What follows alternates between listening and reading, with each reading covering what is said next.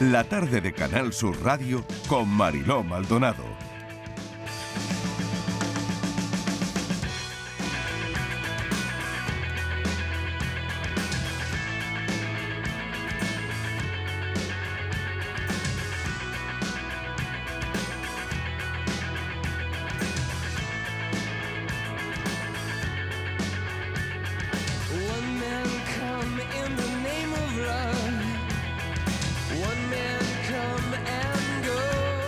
Y vamos a hablar ahora, seguir hablando de la actualidad, pero de una historia que parece sacada de un libro de John Le Carré, la verdad. Eh, no sé si han oído estos días eh, que habían asesinado a tiros en Alicante a un piloto ruso que desertó en agosto para entregarse al ejército ucraniano.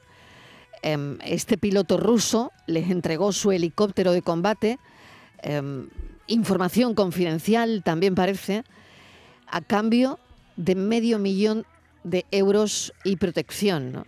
Este hombre vivía con identidad falsa y claro, bueno, esto se ha descubierto aquí porque lo han asesinado en, en Alicante, ¿no?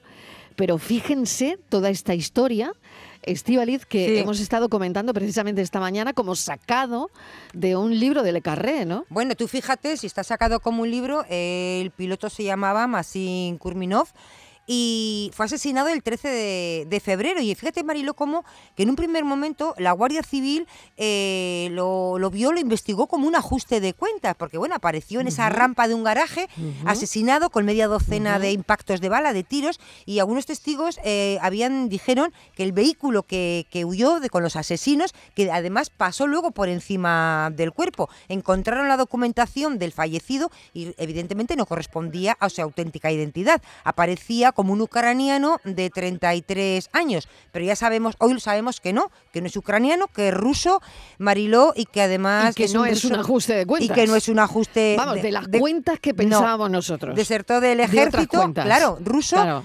Fue fichado, dice, Claro. que le llamó el GUR, que es el Ejército de Inteligencia Militar del gobierno ucraniano, y en lo que tú decías, tenía 28 años, bueno, pues le hicieron esa, esa oferta, aceptó, él, los amigos de él dicen que tenía miedo a morir en la guerra, que quería dejar el ejército incluso antes de comenzar la invasión de Ucrania, que le aterrorizaba la idea de ser capturado y bueno, pues por otra parte, Mariló, eh, ¿qué dicen desde, qué ha dicho el jefe del Servicio de Espionaje Exterior de Rusia? Pues fíjate, dijo que, o ha dicho que Masin Kurminov, que era un traidor, este traidor, palabras entrecomillado, este traidor y criminal, se convirtió en un cadáver moral en el momento en que planeó su sucio y terrible crimen. ¿Qué pasó, Mariló? Que esa documentación que entregó, eso era muy valioso. Tremendo. Bueno, hemos llamado a Fernando Cocho porque es analista, como saben, de inteligencia, experto en metodología de inteligencia. Fernando, bienvenido. Gracias por acompañarnos.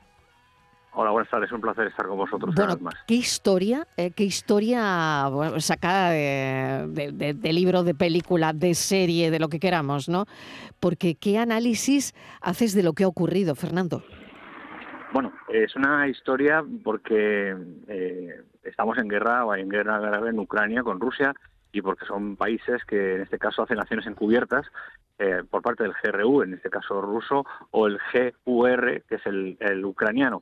Pero esto ocurre constantemente en aquellos países en los que se declara por traidor a un, a un soldado que, deserta y en todas las guerras aquellos soldados que han desertado, eh, no en las democracias, sino en otros países, pues se declara traidores y van a la cárcel o sufren pena de muerte y abandonan el campo de batalla. Y eso es lo que ha pasado. Lo que pasa es que como tenemos el foco puesto en, en Ucrania y en Rusia, como no debe ser de otra manera, pues nos ha sorprendido. Pero es algo que evidentemente todos los países eh, con capacidad militar y geopolíticos suficientemente importantes ha- hacen, hubieran hecho lo mismo que ha hecho Rusia. Para él es un traidor, ha abandonado el puesto de, de- de combate, ha entregado material militar, ha entregado información. Recordemos que sus otros dos compañeros de helicóptero se negaron a rendirse a los ucranianos y fueron eh, fusilados. Entonces, en un estado de guerra, el que huye de la guerra para un bando es un traidor y para otro es un héroe, evidentemente. Claro, eh, Fernando, ¿qué hacía aquí el piloto ruso? Claro, punto número Pues- uno. Punto- y punto pues, número dos, eh, ¿tenía protección? Esto, mm, eh, no sé, ¿qui- ¿quién lo sabía que estaba aquí? No lo sabía nadie. Y, y por otro lado, eh, claro, esta gente llega aquí, lo asesinan. Y, y- y Bueno, llegan eh, tranquilamente. En fin, que todo esto está bajo investigación, ¿no? Pero mm, me parece Pero tan no es- no es curioso tan todo lo que ha ocurrido. No, no, no es, no es tan complicado. Vamos a ver, el GUR, que es el Servicio de Inteligencia Exterior Militar eh, ucraniano, es una copia del GRU y, por tanto, del FSB ruso.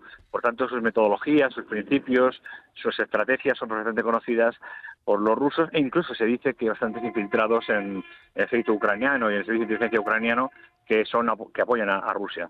Segundo, él pensó, perdón por el ruido de, de exterior, Sí, él no, no te pensó que re- refugiándose en un lugar donde hay muchísimos rusos, donde, hay, perdón, donde hay muchísimos ucranianos, pues se iba a, a esconder mejor, como Ujú. si dijésemos una mosca en un plato de lentejas no se iba a notar. Pero Ya. el problema es que hizo, cometió dos errores. Un error, llamar a su pareja para que se eh, uniera a él en, en Benalmádena. De Y película. segundo, de película. eh, eh, y en, en. Y segundo, y el segundo error que cometió es que, al igual que se, re- se reúne con gente rusa o ucraniana, evidentemente los ucranianos o los rusos que están en el litoral español, en el Levante, en Cataluña, hasta en Andalucía, pues evidentemente tienen también sus canales para informar o a la mafia o a los delincuentes, al crimen organizado ruso, o directamente ponerse en contacto con el consulado, con la embajada, porque recibirán también un premio si delatan a un traidor. Y evidentemente eso es lo que ha ocurrido. O sea que ha sido súper fácil, Fernando. Ha sido súper fácil. O sea, su error es contactar con su novia, se iban a reunir en Benalmádena tranquilamente, claro, contacta con su novia, su novia tendría el teléfono pinchado, en fin, yo, yo lo, lo sigo diciendo, de película o, o de o del libro Todo de de- de- de la luego. Todo depende de la capacidad que uno tenga de hacer, de hacer acciones encubiertas, acciones de, en este caso, asesinato en un país mm, extra- extranjero de ciudadanos propios. Pero esto es algo que, pasa la memoria es muy floja y hay mucha información. Eh, esto es lo mismo que ocurrió con los cinco miembros del IRA que estaban negociando Mm. en Gibraltar, no llegaron a un acuerdo y Margaret Thatcher mandó eh, fusilarlos y además lo reconoció públicamente. O lo que, por ejemplo, ocurrió con los agentes del servicio francés que en el atolón de Mururoa hace ya muchos años eh, volaron un barco por eh, estaban protestando por pruebas nucleares y eran de Greenpeace y murieron dos, dos miembros de Greenpeace. O sea, esto se hace habitualmente. Conocemos también el caso de Turquía que secuestró en otro territorio a Osalan, que era el miembro, el director, el jefe del PKA, del PKA de los, Sí, los Abdullah kurdos. Ajá. Ocalan, efectivamente. Sí, sí, sí, y evidentemente también Israel lo ha hecho en muchas ocasiones, secuestrando ciudadanos en otros países para Mm. juzgarlos de territorio, para devolverlos. Mm. Lo extraño, o lo digamos irregular, es que Rusia lo hiciera eh, eh, de esta forma. Pero es que también es su forma de dar un mensaje a todos los traidores, porque no se puede permitir el lujo. Seguimos pensando como occidentales y no pensamos como eslavos. Y para los rusos, los ucranianos, los eslavos en general, ese tipo de acciones están eh, perfectamente justificadas. Y su, eh, no digo criterio moral, sino su norma, su principio militar, su, su estamento militar, y para ellos están en guerra o en acción militar, como quieran llamarlo, es lo que hay que hacer. Por tanto, Putin no ha- da un aviso al resto del mundo, Putin da un aviso a sus propios ciudadanos. Y eso hay que entenderlo. mm, Si queremos vencer a un enemigo, primero hay que comprender cómo piensa. Y piensan así. Y es Entonces, otro, es otro aviso. Claro, es que ah, eh, hay un montón de avisos ahora mismo, ¿no? Eh, Claro. El de Sí, Navalny. hay eh, accidentes. El, de Navalny es accidentes. accidentes, exacto, accidentes. Porque el de eh, Navalny es otro accidente, se supone, Cocho. Correcto, co- correcto. Eh, vamos a ver, evident- evident- evidentemente es un, un homicidio. No se le puede calificar de asesinato, aunque a nosotros nos gustaría hacerlo así, Claro. porque estaba cumpliendo una pena que para ellos es legal en una cárcel que para ellos es legal. Lo que pasa que llevar a una cárcel a una persona que tiene enfermedades pulmonares, que tiene la, la salud muy delicada, llevarle a una cárcel de en, en el círculo polar ártico, que es de extrema seguridad y que en agosto hace 12 bajo cero, para entendernos, pues evidentemente es no matarle, pero condenarle a la muerte. Claro, ¿por qué no hacen autopsia pública? Porque se notará que no ha tenido la medicación adecuada, Mm. no ha tenido los a- las atenciones adecuadas médicas, la alimentación, la seguridad sanitaria y por tanto evidentemente quedaría muy mal a ojos de Occidente, no peor de lo que ya están. Pero es Mm. algo habitual. Claro, se hacía todos- con la época de Stalin. Claro, y Solo todos- el 20% de la gente que sufre ese Mm. trato sobrevive. Y todos estos avisos, ¿no?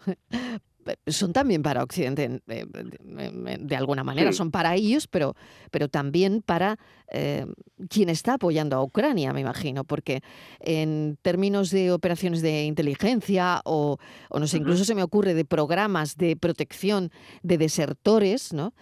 No lo sé si nuestro, mm, si los países pueden acoger o poner seguridad a alguien como este chico joven que, que se va de la guerra de Rusia, ¿no? Mm, Supongo que durante un tiempo tendría seguridad física o tendría protección. Pero evidentemente, si una persona, suponiendo que los tuviera, y eso no lo vamos a llegar a saber, y quien lo diga, pues a lo mejor está diciendo información clasificada y no debería decirlo. Pero bueno, suponiendo que tuviera eh, protección física por parte de Ucrania en España, eso es ilegal. Si tuviera protección física por parte de España, eh, también habría que ver en qué condiciones y habría que analizarlo. No estoy diciendo ni que la tuviera ni que no la tuviera. Pero aunque la tuviera, si comete el error de no cumplir los procedimientos, los protocolos de seguridad, pues evidentemente se vuelve más vulnerable. Y Rusia también tiene muchas capacidades, muchos procesos para encontrar a gente que quiere encontrarla. Y tardaría uno, dos, tres, cinco, diez años, pero terminaría matándolo. Está claro que los encuentra. Ha encontrado a este chico en, Alicante, los Siempre. encuentra siempre. Es alucinante. Hombre, si hubiera sido, Sí, sí. si hubiera sido un civil o un Mm. recluta que se va Ya. a criar ovejas en la Ya, montaña no y les no importa tiene tanto. acción, Claro, claro. Claro, claro. Le nombran traidor, pero a Mm. lo mejor no le persiguen. Pero es que este individuo entregó un helicóptero, es un, dato importante, entregó material militar. Si vamos a las, a las normativas, a las leyes del Lo del iban a encontrar, ruso, lo iban a encontrar lo iban a sí o encontrar, sí. Lo sin duda, iban a encontrar. sin duda. Bueno, no sé si tenéis duda. alguna cuestión más, Bueno, Estíbaliz o sí, Borja, que está eh, Yo escuchando tengo una cosita nada más. atentamente. Sí, menuda eh, historia, Sí, ¿eh? Fernando, Sí, es, sí. es- es un culebrón, vamos. Es una es cosa. tremendo, es, es una película. Es, Es que la es vida, tremendo, es la vida habitual de los servicios de inteligencia. Vamos. ¿eh? Es la vida habitual de los servicios de inteligencia. Claro, Claro. la es, lo habitual, pero a nosotros nos alucina todo esto. Claro, Es yo con que- todo lo que estoy escuchando, Fernando, eh, pensando en el, en el piloto, en el asesinado, 28 años, sabiendo cómo funciona, con esa mentalidad que tienen ellos, cómo eh, accede a, no sé si realmente es el servicio de inteligencia eh, militar eh, ucraniano quien se pone en contacto con él, no sé de qué manera contactan, pero cómo No, accede... fue al revés. No, no, fue al revés. Eh, claro. Fue el chaval, Claro, fue, es fue que el a- piloto, ¿no? A los otros dos lo fusilaron en, en Ucrania, ¿no? Ah, Eh, Sí, claro. Correcto, Claro. correcto. Pero ¿cómo accede? ¿Cómo accede sabiendo que lo que iba a pasar? O sea, que Porque su- lo el- siguiente es matarte, el- te van a matar igual. es que lo tiene que tener clarísimo. miedo, No hay eh, salida. El miedo es hay hay tres hay tres principios de deser- de deserción, bien por ideología o por pensamientos eh, contra o antimilitaristas, etcétera, y entonces, bueno, te conviertes en un proscrito y te meten en la cárcel, de acuerdo. Como si dijéramos un objeto de conciencia ilegal. Y luego hay otros dos procedimientos. Uno, pasarte al enemigo, que eso es eh, igualmente castigable con pena de muerte o con pena de cárcel, robar en tu ejército, eso es castigable con pena de muerte también o de cárcel, y en este caso pasarte al enemigo con conocimientos, con información. Es como lo hizo, porque quizá tenía mucho miedo, Ya, o quizá pero- pensó Claro, que, que tenía una iba a ser posibilidad más. por Ucrania. Claro. Claro, Ten- tengamos claro. en cuenta igual me que- protege que- Ucrania. Pero me no hubiera sido más fácil, claro. Pero no hubiera ¿no? sido mejor que, no sé si hubiera sido posible que se hubiera salido del ejército ruso, que se hubiera convertido en civil. ¿Eso no, es posible? Eso no es posible. Ah, eso no es posible. Siendo un piloto, siendo un piloto, no estás hablando de tropa eh, Mm, reclutada como carne de cañón para que los ucranianos gasten sus, sus pocas armas que les damos. No, no. No estamos hablando de un piloto que recibe una formación, una capacitación, un entrenamiento. Claro. Es, por tanto, un militar cualificado y es, no es posible. No es posible que hubiera abandonado el ejército a no ser que se hubiera pegado un tiro en el pie, como algunos hacían, ¿no? Y aún así también les condenaban a cárcel o les condenaban a muerte. La situación es que quizá a lo mejor pensó, como mucha otra gente ha pensado, que Ucrania recibiría el apoyo de la Unión Europea, de la OTAN, mucho más fuerte y que entonces él sí podría, digamos, sobrevivir a este proceso de guerra. Cosa que dos años después hemos comprobado que, aparte de mentir eh, a los ucranianos, como hemos hecho sistemáticamente, pues Rusia no es el país ni el ejército que nosotros pensamos. La doctrina militar rusa desprecia la infantería y como ocurrió en la Segunda Guerra Mundial, esperaban a que te quedaras sin balas los alemanes para entonces contraatacar, contraatacar y vencer. Y eso es lo que está haciendo Putin. Nos guste o no nos guste, y Putin es un asesino y mil veces lo deberían condenar. Pero si no comprendemos la metodología y la estructura mental del ejército ruso, jamás, en este caso la inteligencia, jamás podríamos oponernos a ellos. Y eso es lo que ha pasado. Este chico ha cometido muchos errores y quizá confió demasiado en Europa. Quizá confió demasiado en Europa. Fíjate. Borja, Sí, muy rápido. Hola, Fernando. Yo voy a hacer una pregunta Hola. muy ingenua, vamos, muy naif. Eh, al- este señor, este chaval, bueno, no es ningún señor, es un chaval, lo han asesinado en suelo español, intuimos que mercenarios rusos, tal. ¿Eso tiene No, no, el ejército, tipo- o el ejército ejército, ruso, el el ejército. ¿Eso tiene algún tipo de implicación político, No, legal? no.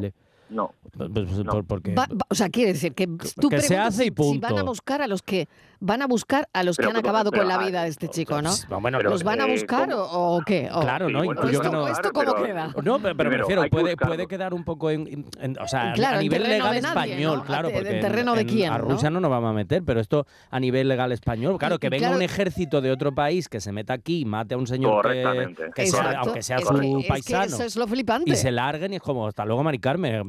Claro, Claro, yo me quedo un Bueno, poco como eso, eso es ojiplático. lo que, eh, pero eso es lo que ha hecho Gran Bretaña, Estados Unidos, Rusia, China, Israel, eh, Turquía durante muchísimos años y nadie ha dicho nada. Primero, tienes que encontrarles, si lo encuentras. El GRU no es fácil de encontrar y seguramente ya estarán volando hacia Dios sabe dónde. Eh, segundo, de encontrarles tienes que procesarles. y Entonces te metes en un asunto diplomático, reconocer que son agentes extranjeros, los cuales tienes que demostrar la vinculación. Ellos lo negarán y dirán que son, yo qué sé, son eh, asesinos a sueldo, por ejemplo, ¿no?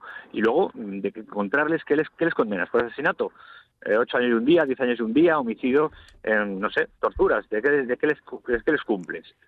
Eh, es complicado. Claro. Entonces, eh, y además de localizarles, de demostrar su vinculación del ejército, ¿qué vas a hacer? Una propuesta en la ONU eh, de condena cuando cualquier miembro del Consejo de Seguridad de la ONU puede vetar cualquier acción y Rusia está en el Consejo de Seguridad. Por tanto, sería un flatus vocis, es una palabra en el vacío. ¿O qué? ¿O declaramos la guerra a Rusia? ¿Les expulsamos a su embajador? Porque ya se ha ido varias veces. ¿Qué hacemos? O sea, no, no es que sea una pregunta naif, es una pregunta es- eh, excepcional. Pero la pregunta es, ¿qué cultura de seguridad y defensa tenemos en España? ¿Qué apoyo nosotros damos a- a- al Servicio de Inteligencia Español? ¿Qué financiación tiene? ¿Qué capacidad de respuesta tiene ante, ante estas acciones? Y el gobierno español, ¿qué posición tiene en la guerra? Tibia es, es poco. Entonces, bueno, mm, es, es muy complicado. Claro. Sobre todo cuando mm, las cosas se explican a la mitad. Eh, y, y en este momento, por ejemplo, yo os doy las gracias porque me estáis dejando el tiempo suficiente para explicar algo que normalmente no se puede explicar. Y es que mm, con 300 millones de euros al año, un servicio de inteligencia español que es excepcional, considerado entre los cinco, seis mejores del mundo, no puede dar cobertura a todas las necesidades de una potencia como España. Y eso es lo que hay. Eso es lo que hay. Lo dice el BOE. Hay 3.000 agentes de inteligencia, oficiales de inteligencia, y con eso pretendemos eh, proteger los intereses nacionales. Mm. Solo la NSA, solo la NSA, que es uno de los 25 servicios de inteligencia que tiene Estados Unidos oficialmente, solo la NSA tiene más de 150.000. Solo el GRU tiene más de 8.500. Solo el GRU. Qué interesante esta, esta charla. Fernando Cocho, me vamos a llegar ya al boletín y me quedo sin tiempo porque Ah, tengo que dar paso a las noticias, pero me ha parecido interesantísima esta, ¿eh? esta charla Brutal. porque no sabíamos qué hacía aquí el piloto ruso, eh, quién ha acabado con su vida, porque había quedado, como decías, con su novia en Benalmádena, cometió ese error de quizás quedar con ella, llamarla por teléfono, en fin, y eso y otras cosas más, otros errores, a saber, a saber, han hecho que le descubran aquí en nuestro país y acaben con su vida. Ay, de libro, de libro de De espionaje. serie, esto es de De- serie. de ¿eh? serie, Esto es de o de serie, de No varios capítulos. O de John- Homeland o Eh, tú a Sí, oye, total, es verdad, Sí, de sí. Homeland. John de Le. Carré trabajó, John Le Carré trabajó durante varios años para el Servicio de Inteligencia Británico. Claro. Por tanto, no estáis muy desajustados. No, no, no. Muchos- Gracias, Fernando. Un saludo. Me voy Un a las placer, noticias. Gracias. Adiós. Hasta luego.